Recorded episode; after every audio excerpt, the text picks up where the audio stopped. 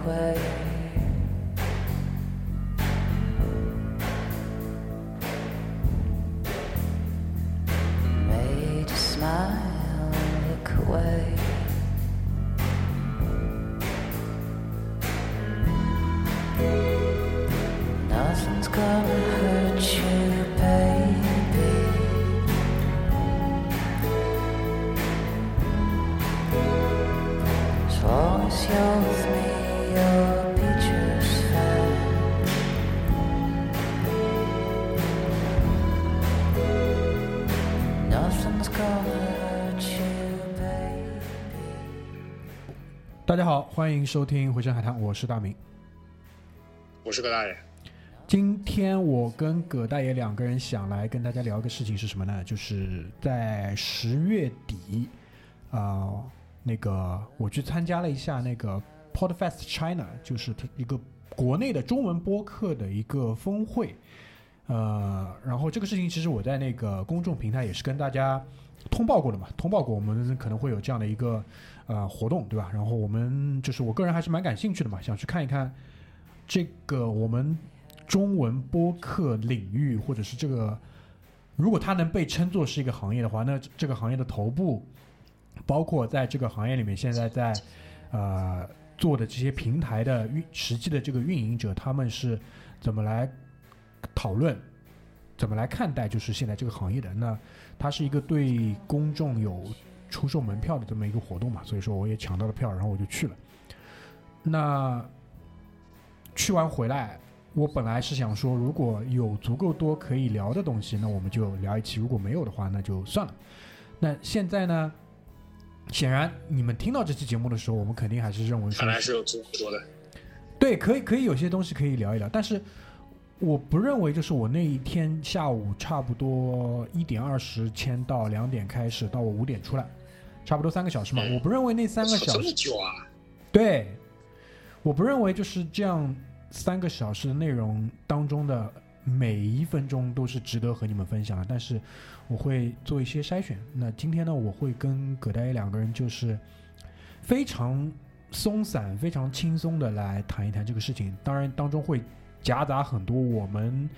自己想要讨论的一些事情，好吧？就大家大家可以就是把这个当做一个，嗯，不一定有意义，也不一定有营养的这样一个背景音乐放在那边听一听。因为我们对于我自己来讲，可能就是我们自己做播客五年以来的一个记录嘛。因为我也很多次和大家分享说，我们把这个事情操作了五年之后，可能会有一个阶段性的总结或者怎么样，对吧？我自己也是写过一篇推送给你们，呃，谈到了就是五年来我们对于这个行业的一个观察各方面怎么样。那在那一天的这个峰会上，我说到的这些东西，基本上也是他们在说的一些东西。那这个观察，说实话，我不能说我的观察有多犀利，因为这个事情实在是太明摆着放在台面上了。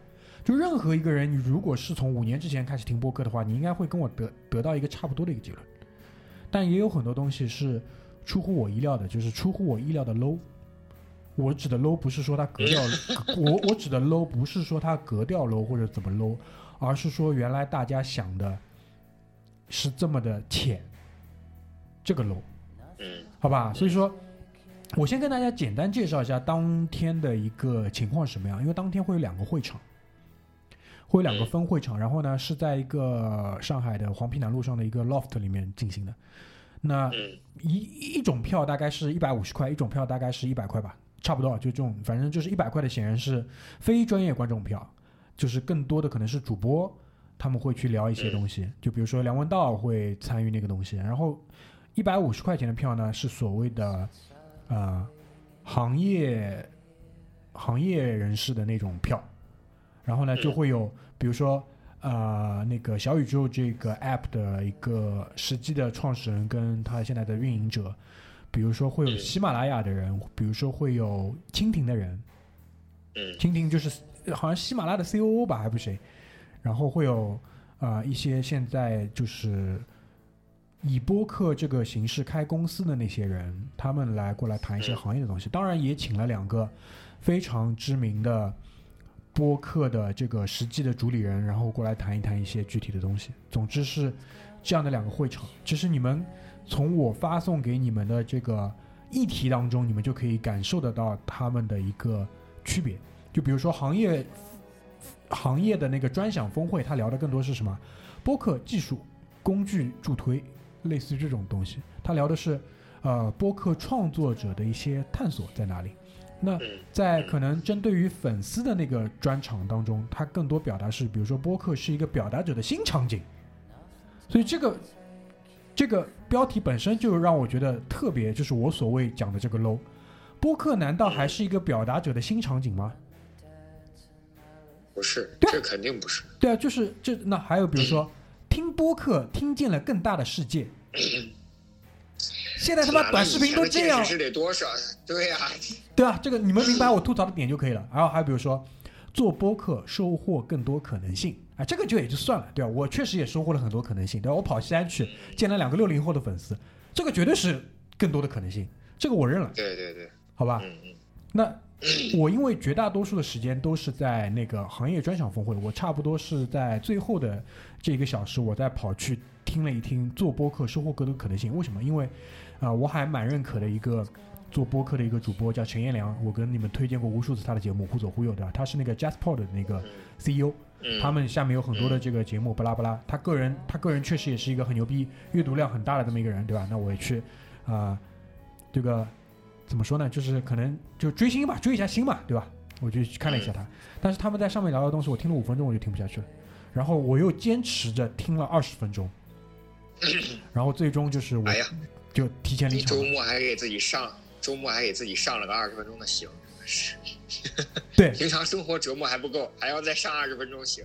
对，大概大概就是这个样子，好吧？所以就是，那当然，呃，我在这个当中确实也是有很多的收获的，很多的收获。但这些收获比较可惜一点，就是说，它并目前来看，并不能转化为让我把播客做得更好的一个信息。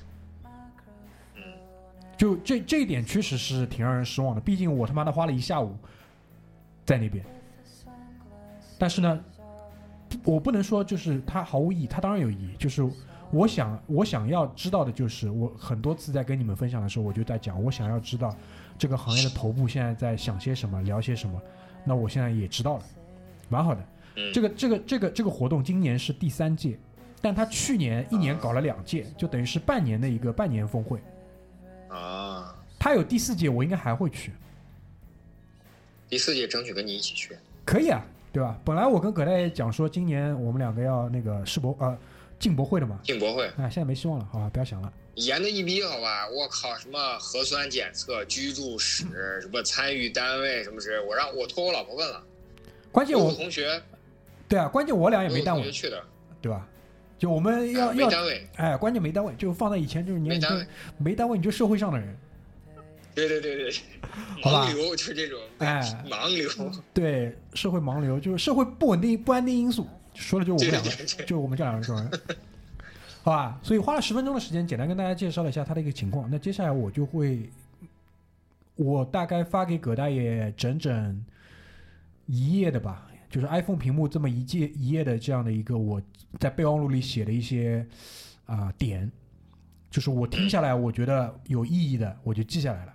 然后当时葛大爷就回我，那就聊吧，好吧？他也他也蛮懂的，好吧？嗯所以我就想借着我记下来这些点来跟你们讨论一下，就我跟葛大会讨论一下，好吧？首先第一个点就是第一个点，我的我对他的这个背景介绍就是这个点是来源于现在在做播客平台的这些人，他对于他现在所在这个行业的一个判断，他的判断是什么呢？就是播客听众的明确需求和痛点。好，你们听清楚这个题目啊，播客听众的明确需求和痛点，然后他们得出的结论有三点：第一，嗯不方便发现新的播客。我先把三点全部讲完，好吧？第二，好，不方便进行交流互动。第三，嗯客户端没有中文优化。没有中文优化，对，所以好，这当这三个问题被抛出来的时候，而且它是来源于一个做播客平台的这样一个角度，他抛出这三点，我当时只得出了一个结论，嗯。就是他试图在引导你们往这三个方向走，目的是让播客平台这个东西还有存在的意义，不然它已经没有存在意义了。对，我不知道你们能听明白我这句话吧？首先，第一点，我们一条条来过一下，好吧？第一，不方便发信息的播客先让。我猜一下，哎，先让好，我猜一下，好好好，你是你来，你来，你来。我猜我猜这个点应该是那个喜马拉雅的人提出来的，或者是那个蜻蜓的人提出来的。我已经忘了，反正因为无所谓啊，你小小宇宙、喜马拉雅、蜻蜓，它都是一个人，对，它都是它都是一种东西。对对，这个是他们苟延残喘所提出来的一个点，而且我觉得就是我我不清楚，就是这些做这个事情的人，他听不听播客？肯定不听，而且我觉得，哎，当然也不能说肯定不听吧，但是听的比较少。就是说，这个第一个点你提出来之后，我的第一反应就是说什么？我第一反应就是他在引导式访问。这个对词，哎，这个词你我一说出来，你你你就明白了，对吧？但是这个词可能接触的人哎，并不就是很多。你说我的我我呃，你你继续说，我在听。那个对对对对对，对是是这样的，对，就是我 我在写这个这三点的时候，我在第一条不方便发现新的播客后面打了一个括号，然后写 really，真的吗？嗯当然不是。对于我来讲，我发现新的播客根本不需要通过你们平台，对，根本不需要。我来跟大家解释一下为什么我对这个第一点是这么的一个否定的一个态度，因为很简单，嗯当这个技术摊薄到成本足够低的时候，我就这么跟你讲，回声海滩自己出 cap，如果做这件事情只需要比如说一万块人民币，嗯，甚至更便宜的时候，我们还需要平台吗？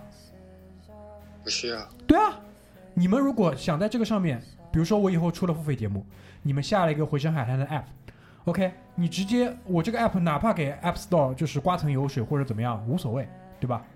你直接在上面支付双击那个 home 键，然后刷脸支付，然后你就直接可以听付费节目。你要在上面跟我交互，还存在交互的问题吗？对吧不？存在。我甚至不需要那个微信的这个这个公众平台的这个维护后台的那个 app 跟你们聊天，对吧？嗯，然后讲完前两点，你们觉得最后一点还有必要讨论吗？中客户端没有中文优化，它这个其实客户端中文优化，我就想针对这一点打开来说一下，就稍微打开来说一下，就是我不知道，就是大家听播客，像我们小组啊，是因为有这个职业渊源的关系，所以说会有这个方面的优势。但是其实大家听播客呢，在中国境内无外乎十个手指头数过来的那么多平台，但其实大家知道播客的诞生地其实并不是在中国，对，播客的诞生地在美国，那为什么会出现这种以播客形式的这种媒体也好，或者说，其实我并不愿意称它为媒体，它其实是一种信息传播的方式。对，这打打这个点太关键了。打平到就是打，或者说 low 到，就是大明说的 low 到，并不是格调 low，就是呃，这个在社会经济里边的成本低到，就是使用成本低到无限制低的时候，它就是这个播客也是这种形式。呃，我不知道大家，我不知道大家在生活中接触到什么样，但我可以以一个非常不形象，但是很近似的这个比喻，就是播客其实是在美国的定位来讲，更像大家收到的那种小广告。我操，你跟我想说的一模一样。哎，我本来想举个什么例子啊？播客就是塞在你家信箱里的那个你永远不会去看用来垫纸的那个广告，就是就是那个就是那个就是这个东西就是。那个东西。葛大爷，你过早的把这个 我们的这个结论抛出来了，以至于就是呃啊，当然也可以，我们到时候可以回过来 recall 一下葛大爷这个点，因为这个这个事情跟播客商业化就会直接联系到播客是否能商业化这个问题，对对这个是底层逻辑，同志们。对对对。然后呢，播客这个形式呢，最早是诞诞生在美国，其实最早也是就是因为 iPhone 的普普及对，，iPhone 的普及呢，大家大家大家它里面会自带一个叫 Podcast 的应用。那第三点就是这个，不管是几个人说的，就是中文没有界面，没有界面没有中文优化，其实就是针对 Podcast。但是你要知道包包，Podcast 括 Spotify 任何这些什么 Cat 啊，什么乱七八糟这些，这些其实都不重要。Podcast 最早其实并不是一个独立的手机 APP，可能现在听的这些听众里面，我们去西安见到的几个六零后也不知道，就是说 Podcast 最早是 iTunes 的一个对附属功能，附属功能。这个就是这个点，我就要引申一点，就是不管大家现在用什么技术，开什么车，你开特斯拉也好，你开五菱宏光也好，你一定要去，如果你有心，你想知道这个世界运行的规律，你一定要去追溯它的历史。很简单，Podcast 你去追溯它的历史，像这些人一定就没有做好功课，一定是他妈的从产品经理嗷嗷嗷嗷，关唱个 KTV 拼酒，然后托关系也好，他妈的这种 我操，你这个画面感怎么这么强？我有点受不了了。公司政治，各种公司政治，然后终于做到这个产品经理，然后说啊操，我终于做到 Podcast 就是播客的产品经理，然后你们都不行，我要研究一下。其实他一点都没有研究播客，他他妈的在混日子。你真的要研究播客，你根本就不会说这一点，也不会说上面那两点。还有一种可能呢，就是在其位谋其事嘛，人家可能也知道啊，，屁股屁股决定脑袋嘛，对就是他肯定他要说他要吃这碗饭，他就要喊这个话，对吧？对对就是说说白了就是你他妈想放高利贷上市，你他妈必须得喊这个话，哎，你不喊，请你从那个直接进去。两个 快枪手的这个节奏里出来一下，好吧？对，所以其实我为什么要把这这个是我就是当天屁股坐下来之后掏出手机记的第一条，因为之前嗯。他们所说的所有东西我根本就懒得记，但是嗯。当他们讲出这一条的时候，我觉得我今天这一百五值了，嗯。就是我看出来或者我听出来他们的问题了。当然，这两面性我们前面已经讲到了，一种真不懂，一种是坏。对，永远是这样的，要么就是他蠢要么就是他坏。那那这个我我就要说了，那这个绝对是坏的成分要多一些。那肯定啊，那能做到 CEO 这种位置，对吧？也呃而且这种蜻蜓，对吧？也是阿里旗下的，都不是一般人，对好吧？这个观点我们说过很多遍了。对对对对，这个没有任何问题。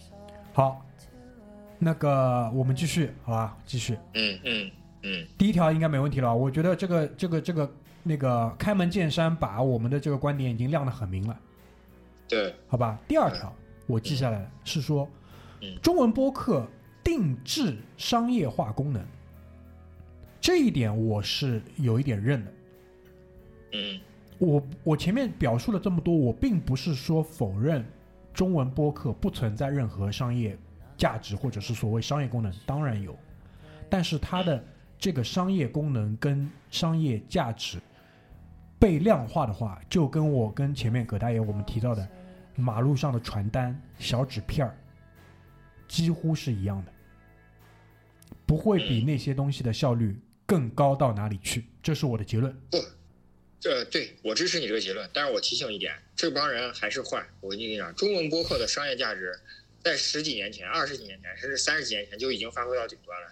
你现在只要开车堵在上海内环高架也好，地面道路也好，打开收音机，凡是正常路况播报和央广新闻时间段之外的 Music Radio 之外放音乐的，你听到的所有广告就是中文播客的最大商业价值。循环播放，无限制轰炸，除了没有除了没有直播的画面感以外，其实那就是中文播客最大的商业价值。播客的商业价值之所以受限，还是因为大明刚刚说的，小广告塞在你家里，你可以不看。对当然，小广告有人看吗？当然有人看，绝对有。当然有人看。你哎，老年人买了这么多什么健身鞋、减肥丸儿、降血脂、降血压，这个广东、福建、浙江、江苏这几个省生产那些什么甲甲壮阳药、玛卡胶囊什么之类的那么多，养活那么多制药厂老板，我操，天天他妈换保时捷、奔驰、宝马这种，当然有人看，绝对有人看。行吧，好吧。但我我跟你们分享一个，就是我可能被商业化的一个案例。我嗯听播客是买过不少书的，嗯。真的是好书。嗯。就是当然不是说我不听这个播客，我就没有任何其他渠道去了解这个书。但是说实话，就是这样的一个特别是在我感兴趣的，就是这个这个艺术研艺术研究领域吧，好吧，我最近买了几本书，全是我听播客听来的，嗯。而且他们做这个播客的目的也是极其的明确，因为为什么？参与播客节目的人不是这本书的作者，就是这本书的译者，对，这个是我认的。有几那本我那啊，你说。那那我要插一句，就是就是你说这个呢，其实并不是播客载体这个商业化。注意，我说的是播客载体这个商业化，对，不是播客载体这个商业化，而是内容的商业化。对，因为它不是在播客这个形式上独家的，对，因为这伙人他比如说去上电视也可以做同样的事情，他上杂志做个访谈，效果是一模一样的。但我说这个例子就是告诉大家，他的这样的一个商业化还是有这么一点点功能在的，这个是事实，就跟我们前面说的，跟小广告一样，小广告还是有功能在的。我们不能把就是零跟一的这个事情讲得太绝对，它绝对是一，对对，好吧？至于然后后面有没有零什么之类的再讨论。但是对就我们是区分这个零和一的这个过程，一定要讲清楚。对，再接下来一条我记下来的是说，商业价值被低估。我在后面的评价是为什么？问号，为什么被低估了？怎么就被低估了？对，怎么就被低估？其实这个问题就是怎么就被低估？你后面问这个才是应该提出来的。你要能，你不能总说哦，我操，这个东西被低估，对吧？那蚂蚂蚁金服已经两万亿了，还是被低估，对吧？六十四倍 PE 还是被低估，那你说这事儿有法办没？没法办。打扰了，为怎么被低估了？打扰了被低估了。对，我想，我想，我想听听，就比如说你在现场有没有听到比较比较有说服力的这种？比如说他说出来，比如说为什么？哎，你觉得呢？我觉得不会有，但是我就想，对吗？这个如果如果如果大家可以看到的话，我这个时候就要摆一个这个两手一摊的表情给你们了。怎么会有呢？不可能会有，为什么？因为这个问题本身就问错了，对对吧？对那我的我想说的是什么？就是说，它这个东西被低估，两种可能性，一种是数量级的问题，嗯一种就是单个的这个体量的问题。那单个体量问题，我们前面已经说了，因为它是小广告，单个体量撑死在那里了。那剩下来就是数量级的问题。数量级的问题的背后是什么？讲到底就是你的收听人数或者收听群体的问题。对这个事情上倒是可以做文章的，就是你怎么吸引更多的人进来听播客。讲到底就是你怎么把小广告发到更多的小区的邮箱里去，对对好吧？我说，我觉得我讲到这里已经够明白了吧？就当时要是没请我上去吧了，请我上去我就跟他讲这个的。当当然，大家肯定下面的脸色都不太好看，对吧？嗯不就是这样一个情况吗？就我不我不知道，就是我讲到这里，大家能不能明白我我们现在在讨论的事情是什么，对吧？所以这个我觉得还是回归到一个底层的问题，就是到底是傻还是坏，我大家自己去评价，好吧？我们继续推进下一条，下一条呢，他喊了一个非常就是怎么说，就非常你们自己品一品这个口号啊，这个口号叫“收听更值得，表达更值钱”。我把它记下来，因为我觉得这个口号其实挺代表他们在想的这个东西的。嗯这个口号注意，还是平台喊出来的。嗯平台喊出这句口号，它背后的逻辑是什么？肯定这个节目，如果这个节目是要更加，它的表达是要更加值钱的，那潜台词就是你为它表达的内容是付费的。那如果你为它表达的内容是付费的，对于平台来讲好处是什么？抽水啊，对好吧，讲通了吧？明白了吧？嗯，对吧？下一条，性感荷官在线发牌，哇操有异曲同工之处。你怎么这么懂？这两句口号有异曲同工之处哎，。你怎么这么懂啊你？啊，你怎么这么懂？好啊，我们继续推进啊，下一条。他下一条特别有意思，他下一条在吹捧现在在听播客的人，他列了一个大数据，我不知道这个大数据哪里来的，应应该是就讲到目前还是平台的人在分享，因为这三家平台我是把他们视作一个人的，因为没有任何区别。嗯，一丘之貉，行，这我觉得啊对一丘之貉，对吧？他给你列了数据，哎，这些人的受教育程度，对吧？这些人的呃收入水平，这些人收入水平最高那一档啊，单月五万以上啊，我都看傻了。第二档是三万到五万，第一档是五万以上，然后年龄那个呃基本上就是二十五到三十五嘛，对吧？然后嗯啊、大学本科以上百分之八十五，对吧按照葛大爷的讲法，全中国百分之四的人上过本科，对吧？嗯好了，这些人基本上都在听播客了，不要再说了，好吧？然后他的这句我记下来的这一条叫什么呢？叫主流化消费人群是这些人，消费人群是这些人，这一点我一半一半。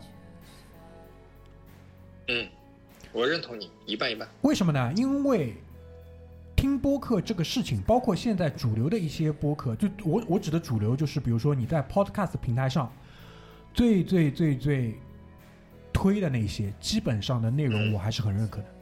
无论是啊、呃博物志也好，无论是那个呃那个那个忽左忽右也好，或者是其他的那些什么日坛公园巴拉巴拉那些那些东西，其实还是有一些质量的。为什么嗯？我跟大家解释过无数遍了，就最早出来或者是现在做播客最成功的那些人，是真的是媒体人。只不过他从杂志变成了播客，他从电视变成了播客。包括我跟你们分享，这次整个 Podfest China 的一个主办者，他叫杨一。嗯你看东方新闻，看完之后，接下来会有一档什么连线台湾那种访谈节目，杨一是上这个节目做嘉宾的，就这种级别的，嗯对吧？国外也是学传媒回来的，嗯人家当一个副业在做。忽左忽右，那个 JazzPod 的 CEO 陈彦良以前是界面新闻的，对吧？还用说下去吧？人家只是换了一个跑道，换了个赛道，人他们因为现在很很很油腻的一个一一个词就是叫赛道，嗯，我我挺不喜欢这个词的，反正就是就是这个道理我的我的工作中经常会接触这个词，就说你看哪个赛道啊？哦，我们站位哪个赛道？我说心想他妈的，你帮傻逼，我操！妈站赛道，我靠！你他妈我跑 F 一，你跑一万米，你跑 F 一上站赛道，完撞死你！好吧。然后他就是吹捧了一下这些主流消费群体，他认为说我们就是他目标的听众，包括说他认可商业价值为什么会被低估，因为是这些人在听。我我觉得啊是这样啊，大明一半一半呢是这样的，呃，分开来说，嗯前半段呢他摆的那些数据我认可，但是呢我可以很负责任的告诉他，就是他又被咨询公司坑了。就是你不觉得这几个数据，那任何一个你你比如说这几个数据你放到淘宝里边，不是用用天猫的人，不是用天猫的人是用红花酱，哎你你们还记得我们录的那一期那个关于那个 Costco 啊，对对对，咨询公司，包括审计公司，他给你的是你最想要的。对你付了钱的，对吧？你付了钱，大几百万砸进去，对吧？我我肯定拍脑袋也得给你做出来你想要的数据，对吧？这是所以我跟葛大爷特别想开咨询公司，你们知道吧？你 哎，方这案这保证你喜欢，保证你喜欢，对，保保证你喜欢。证你喜欢，讲通了吗？这个对吧？嗯你，说，你说，另外一半呢，就是你你说的这个媒体转型这个问题啊，它实际上在这一点上来说的话，确实是这样的，就是说，呃，不存在说，比如说我在播客领域里边就是纯创业，然后一步一步走啊，就从零开始这种，其实更多的是在原有的行业其实有一相当的相当的积累，相当的积累。你像你刚刚列举的界面新闻，不用说了吧？我操，这这种他妈顶中国顶级了吧？你怎么能新华社出来做播客吧？我靠，人打扰了打扰了带编制的新华社。哎，过两年讲不定有了新华之声。然后就是说，人家是一定就比如说在播客领域里边成功的人，一定是在以往的传媒领域，或者是至少在自己的专业领域，就比如说你说的博物志，就是或者是在自己的专业领域里面有相当长的一种建树了之后，转转过头来发现哦，这儿来有个空白的，不能说赛道吧，至少空白的领域或者渠道，就是。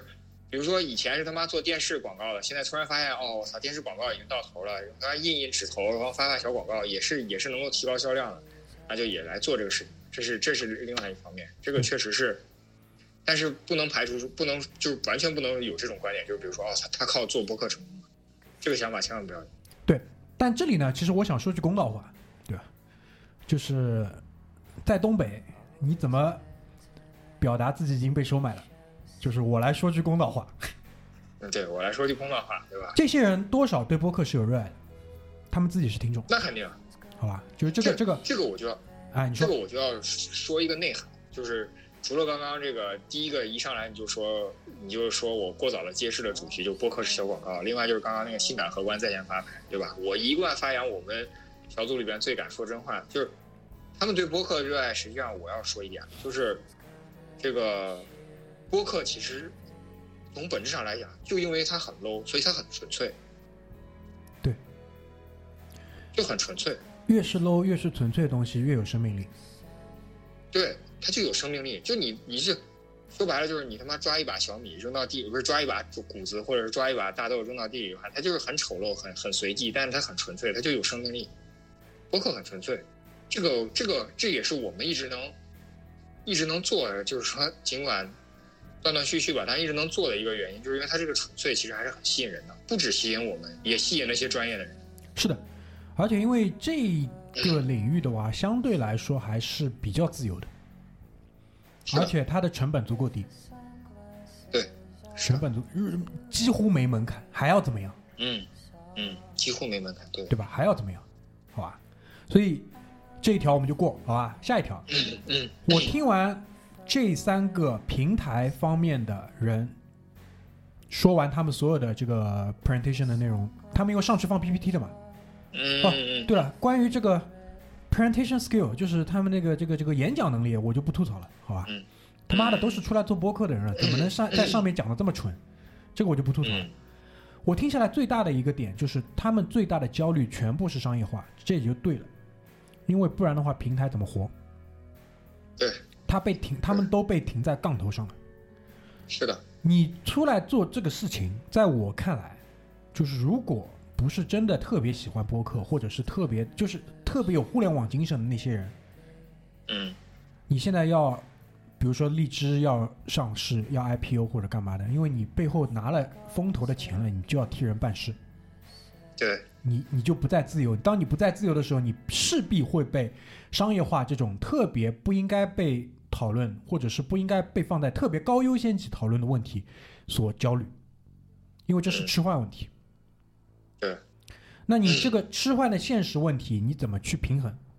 在我看来，嗯。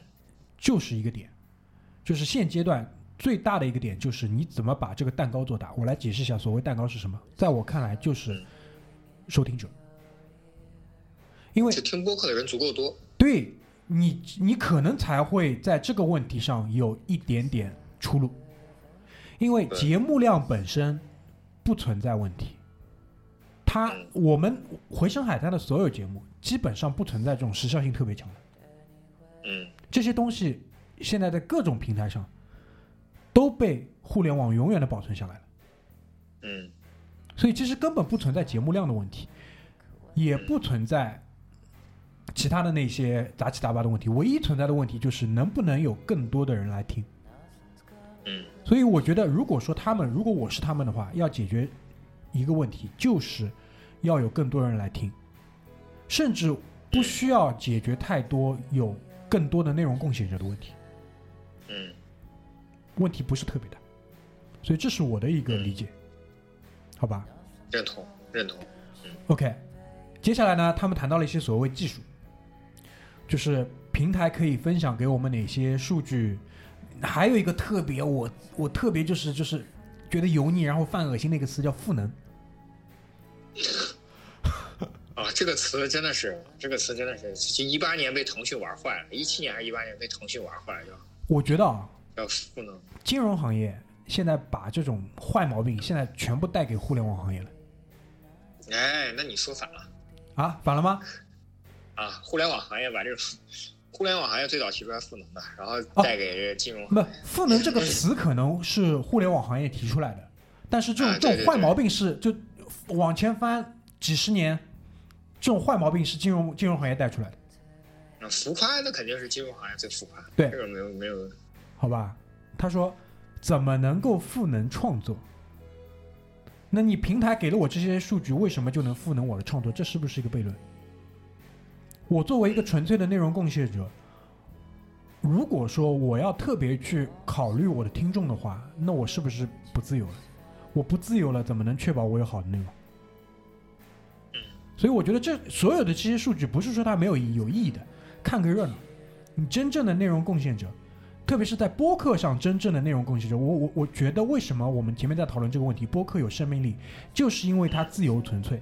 如果你不自由不纯粹，你跟报纸、杂志、电视媒体就没有任何区别了，对，对吧？如果你不是真正表达你想表达的东西，而是说你是在制造一个，就就像我们当时谈，你记不记得我们两个人做过一期关于呃媒体没有真相只有目的，类似于这样的一个节目嗯。嗯嗯。那如果说播客变成那种东西了，它的魅力，我不说多，拦腰砍一半，拦腰砍一半，嗯对吧？如果当然，我不认为播客可以变成那样，嗯，所以这个是我的点，就是也变不成那样，也对，因为它是小广告，对，也变不成那样，这所以没有没有没有疑问。对，所以我说的，所以我说的所有的这些东西，就来源于平台分享的这些东西，都是让我极其失望的。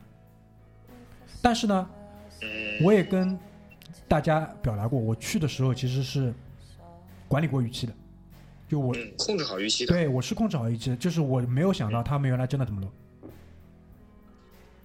呃，对，对，这个也有点出乎我的意料，不过呃合理，合理，对，特别我认我合理，认为合理。特别合理而且你放在就是此时此刻的这个国内的这个环境里面，特别合理。嗯我再跟大家分享一个我在那天的整个下午特别大的一个感受，就是他们嗯无数人无数次提到了一个点，就是播客是在最近三年一下子迎来一个大爆发的。我我保留，我保留，我保留意见。因为我不知道他们就是是从什么样的一个数据当中得到了这样的一个结对论。那后来我是怎么说服我自己的呢？就是说，他们研究的首先肯定是中文播客，这是第一。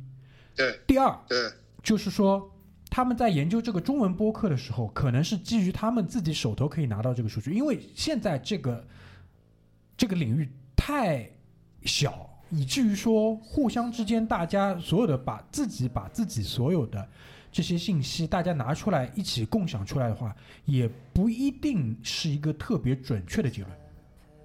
但不嗯不管怎么样，因为我们五年前就开始做这个事情了，我觉得五年前的整个播客它的一个繁荣，我我指的是繁荣程度，跟现在其实没有太大区别。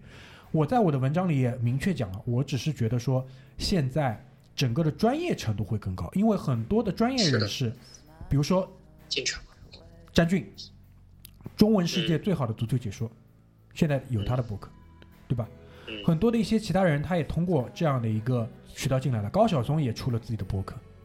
那这些人的进入，才是真正的回应了我前面说的，能把蛋糕做大。因为很多他们追他们的人，会知道了解哦，原来这样的一个形式还是蛮有意思的，对，对吧？对所以这个是我的点。那接下来一个话题就是，播客商业价值的实质到底是什么？在我看来，目前可行的，或者是目前在做的，无非两种：第一，为它的内容买单，就是我听了这一期觉得特别爽，我买个门票；对，第二种就是播客的听众跟播客的博主之间的信任感的变现。信任感的变现，目前基本上通过什么呢？一些很 low 的周边。或或者别，所以我给你们做本子，给你们做环保袋，我都是不认为这个东西是可以收钱的。不收钱，呃，打赏钱就回馈大家。为什么？因为你们对于我们的这个信任，如果说我把它变成了这本本子，这本本子成本那个时候多少钱？葛大爷，我们俩做的那个本子嗯十二块，呃，对，好像十十，反正十块以上，但不超过十五块吧，是不超过十四块应该是。对吧？如果这个东西我卖你五十，我赚你四十，我们俩的信任就值四十，对吧？这次做的环保袋。对吧？这这次的环保袋道理一样的，就是找的好的供应商，成本基本上压到十几块钱。我是你们付的其实是付给顺丰的钱，就是我其实无偿在给顺丰打工，嗯，无偿扩大了顺丰的营收。对吧？你们明，所以你们明白我为什么做这个事情背后的这个底层逻辑是什么？就是他妈的这个事情不应该是这个样子的，同志们。嗯嗯对吧？我们我们不想做这种事情，包括我在西安的节目里我也聊了，为什么我现在不做付费节目？第一，我觉得这个内容没有好到说一定要收费，它也他的专业性也没有专业到说可以出一个付费的版本。二来我说了，现在所有的付费节目的这个方式，在我看来体验都不好，不够好。我不希望你们去遭那个罪，我不希望你们在荔枝上去买他们那个很蠢的什么荔枝的币。然后再冲到我这里，然后我在这里什么 T 加七，再把它提出来或者怎么样的，没必要，对吧？我们缺的是四个亿，同志们，不缺你们这点小钱，对吧？就这个道理嘛，好吧？所以其实，嗯、我觉得关于就是平台的那些东西，我就吐槽到这边，好吧？因为也录了四十分钟了，我们接下来一点时间，我想聊一聊，就是我听那些同行们，因为前面那些我不认为我大家是同行，那是平台。嗯同行们说的东西，好几次我是听懂掌声的，嗯因为毕竟大家是在操作这些东西。我想跟大家提的第一个点，也是我觉得最大的一个 take away，最大的一个就是这个可以可以可以可以被记住的东西，我也跟葛大爷分享，就是关于 RSS feed 这个东西。他解释了一个，他解释了一个问题，就是你播客节目的版权到底在谁这里？嗯因为如果你是通过荔枝或者其他平台挂靠到 Podcast 上面，苹果的 iOS Podcast 上面，那你的版权其实全是平台的。但问题又是说，你所有的平台你都可以挂，比如说我们回声海滩的节目，既挂了喜马拉雅，又挂了蜻蜓，又挂了荔枝 FM，还挂了网易云音乐。那我的这一个四姓家奴，所以说其实对于我来讲，我其实没有这么看重这个事情，但是我给到接下来，如果你真的有志于说好好要做播客的那些人，我觉得你还是应该很早的时候就自己花钱去买域名，然后去做自己的 R S R S S feed，然后挂靠到 Podcast 上面去，这个是王道。我们这种其实就没有这么重要，因为我觉得我的节目其实只是我们也没有重要到那个程度。这是一方面，二来呢，也只是我葛大爷局里我们这些人的想法的一个外延，真正值钱的其实全在我们这里，原原创力全在我们这里，其实其他东西都不重要，嗯对吧？这嗯这是我的一个点。那对于我来讲，或者是对于我们来讲，其实接下来会有一个特别重要的点，是我想拿出来好好谈一谈的，就是我们对于我来讲，到底是获得更大的播放量重要，还是说真正找到那些认可这个节目的人重要？显然是后者。嗯啊，对对 OK 这是，回声海，这是回声海它的精髓之一。对，好，那我把问题抛给你，葛代。如我们如果现在真的是想认真的去做这个事情，我们可能嗯可以做哪些呃提升来帮助我们达到，或者说我们可以借助哪些资源来帮助我们达到这件事情？嗯，简单说两个点吧，其实都、嗯都很都很难。但是第一个就是想要找到那些人的话，是肯定是对外来讲，还是要扩大回声海滩的这个受众知名度、受众度以及这个宣传的这个水平。但是这现在我们基本上不花精力去做，但这是必须要做的。如果是要找到那些人。简而言之，就是曝光量嘛。对，曝光量要提升起来。呃，曝光量的提升并不是意味着说我要去做推广。曝光量的提升很有可能是我接下来说的，就是我们另外一个提升就是一内一外嘛。外面曝光量提升，曝光量的提升很有可能是因为优质节目的诞生。那优质节目怎么诞生呢？就是说，大家的感悟也好，或者说碰撞的火花越多也好，但是这个事情呢也很形而上。但是这确实是我心里边想到的，就是说大家如果回声海滩想要去做这个事情的话，是可以做的。我来，且嗯，你且说，你说，保持我们纯粹的前提的话，就是这两个方面不要特别累。如果一旦做的特别累的话，其实就反而失掉了出发的这个理由。因为，对，因为我们本来首先就是要立意的、要立起来的这个点，就是回声海滩，呃，不是一个商业行为，对对对对，然后对对顺着这个思路往下走就比较顺，对对吧？你你一上来你立意说我他妈要赚钱，那就有点拉胯没关系，我们可以再出一个其他节目嘛，我们就给你们看一下，就是啊。以、我们的对吧？现在的这种水平，如果纯做商业可以做成什么样？我嗯。我认我个人认为是绝对不会比那些人差的，只是我们现在没有这个时间，而且就是同样的时间下去的话，我觉得我们其他在其他方面的收益远远要大于做这个事情，因为它毕竟还是一张嗯，小广告。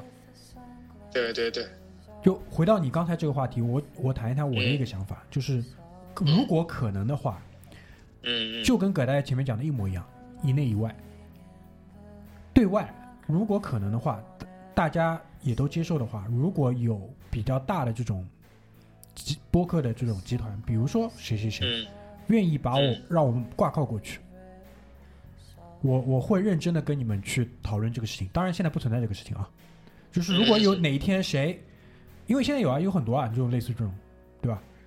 他内容矩阵嘛，就是 MCN 那种，就像他拍短视频去在网上做推广一样，他就是建一个内容矩阵，我们是这个内容矩阵中的一个小点，就就是帮他覆盖一部分。就就比如说大空头里面那个 Mark Bowen，他们是挂靠在谁啊？挂靠在摩根斯坦利下面对吧？就那种意思。对对对对对，就是这种意思，就是树大好乘凉嘛。对，纯独立运作。然后呢，嗯因为他们大厂牌嘛，可能会帮我们带来一些更多的曝光，因为曝光是我们需要的，对对对吧？对对对，第二，其实就是葛大爷讲的，就怎么去把这个内容继续做好。那从目前角度，无论是技术角度，还是我们讲的内容本身，我不认为有太多的这种提升空间了，因为毕竟这个事情所占到的这个精力时间就是放在那里。那唯有一条是可以确保，就是说接下来还能有精品出来的，就是保持更新，没了。嗯没了。只有你保持更新，才能出现这种好东西。对，好，所以所以其实讲了这么多，我们现在讲了将近五十分钟，我在那边听了三个小时，其实最终得到了一个某几个结论的话，全部已经摆在你们面前了。嗯所以我我我我跟葛大爷，我在录这期节目之前，其实我们完全没有跟他商量过。然后我发给他的大纲，他因为现在用手机在跟我录，他也没有看那个大纲。但我们现在一口气全部一起讲下来，所以我当时在录之前只给葛大爷一句话，就是我那天在里面，无论是我从排队签到到我坐进去到我出来，就整个过程还是挺格格不入的。嗯就包括就是我我我坐在里面，就是看到身边的人，我可以给你们描述一下，就是我身边都是一群怎么样的人啊？就是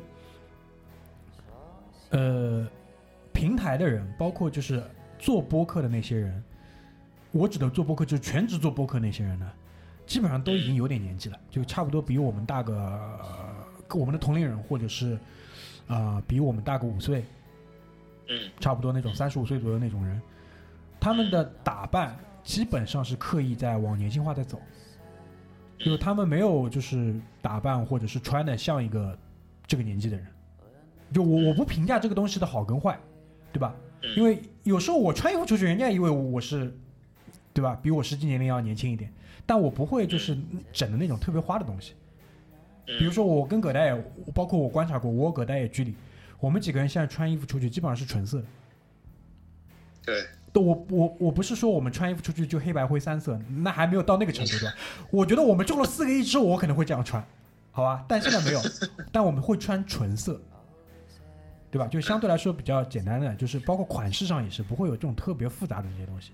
但那些人不是这样，他们就是相对整的比较，一方面呢整的比较嘻哈，一方面呢整的比较朋克，就那两挂的。然后这两挂人再加一挂这种我我你说你说提一句，就是他们整的嘻哈和朋克，并不是说他们真的嘻哈或朋克。这不重要，这不重要，这对我来说不重要。嗯，对，对对，还有一种呢，就是宅男。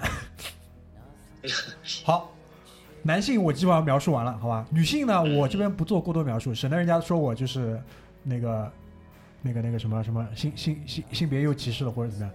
但总之。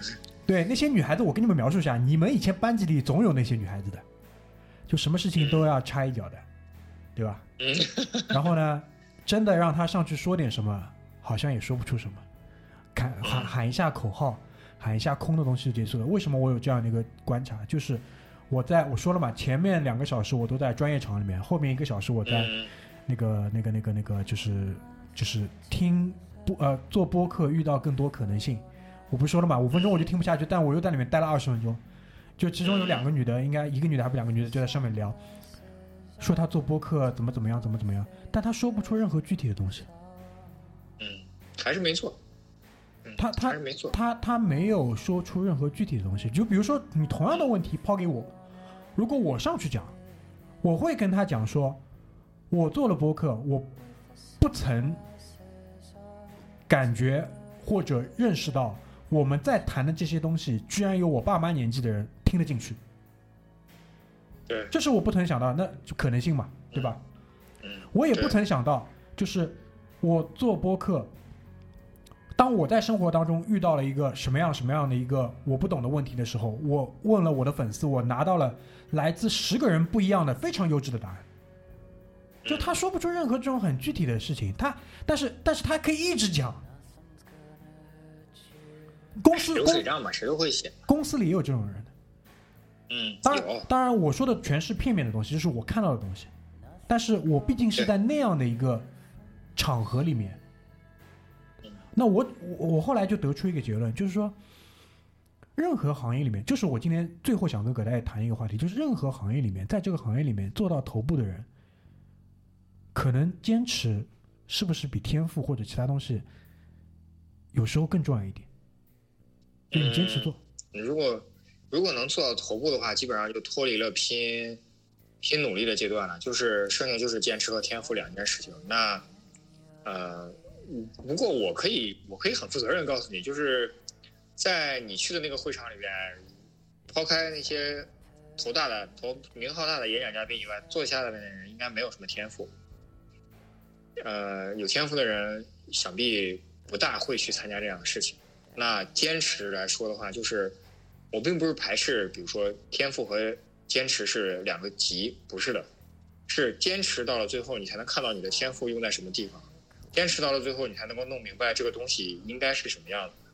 就说白了，我就我其实你刚刚说的那些话，就是那个女生的话，让我脑袋里就想到，就是说什么，你只有遭受过生活的毒打，你才知道生活是什么样子。别他妈跟我说什么生活是这那那的酸甜苦辣咸，这话谁都会说。